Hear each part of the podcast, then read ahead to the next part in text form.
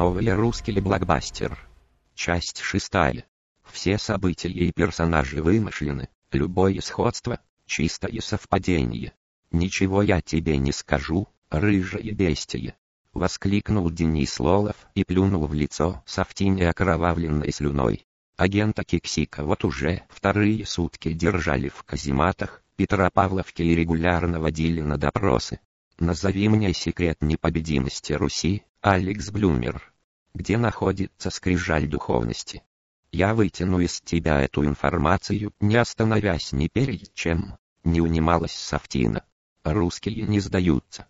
С вызовом бросил Денис Лолов, меня не побороть ничем. Вы уже били меня и пытали электрическим током, но мне все нипочем. Софтина мерзко ухмыльнулась и крикнула, «Штандартенфюрер Сандерс!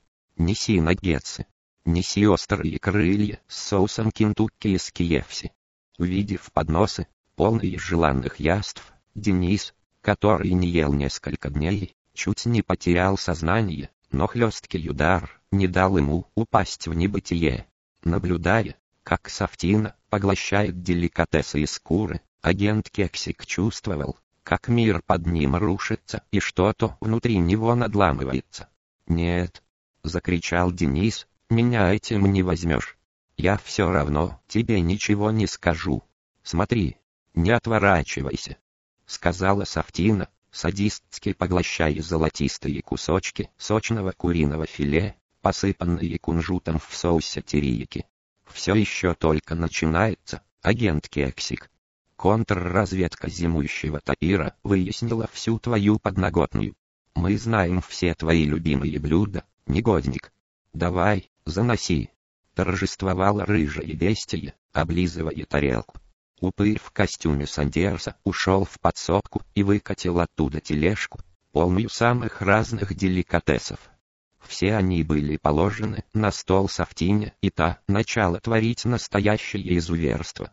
Вот что она сожрала прямо под носом у голодного истерзанного героя. Конечно же это были рябчики булунья, крашеные в луковой чешуе, пасхальные яички в бидоне, шаурма с мятой и брусничным соусом, пахнущий ольховым дымом шашлычок из баранины, батон сырокопченой колбасы, поджаристые беляши, манна и каша с комочками, пицца с ананасами, сочный хот-дог, супругой сосиской марки и бёна-копоть.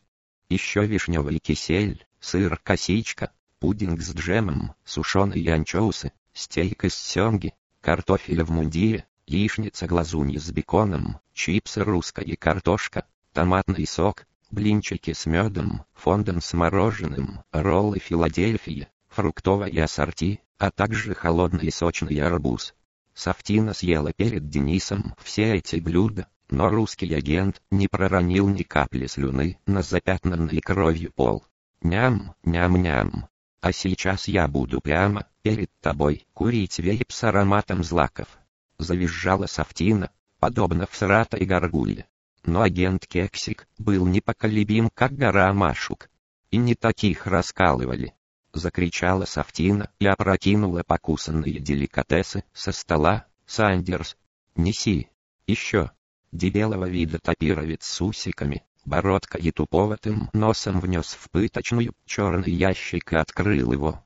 Одного лишь взгляда хватило матерому агенту, чтобы понять, что ублюдков из зимующего топира нет ничего святого, и он влип по уши.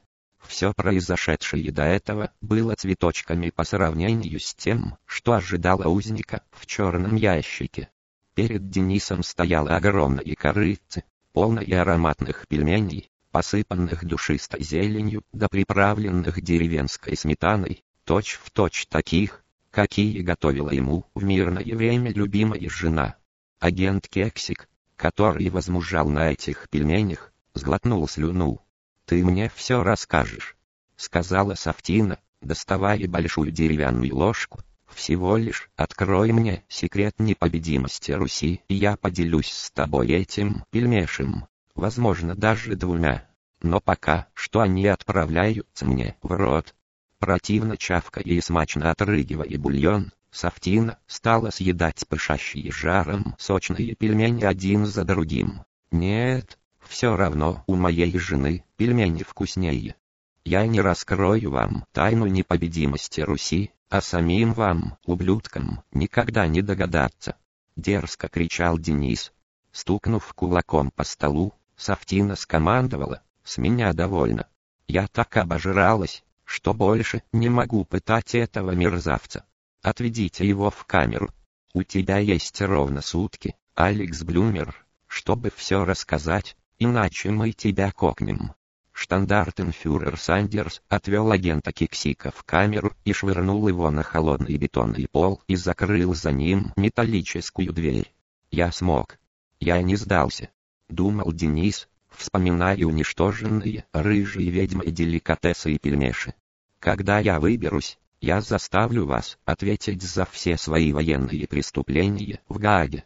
Еще теплилась надежда, что на помощь может прийти его напарник, агент Арент и завтра Денису таки удастся отыграть свое и поужинать в уютном ресторане на Невском.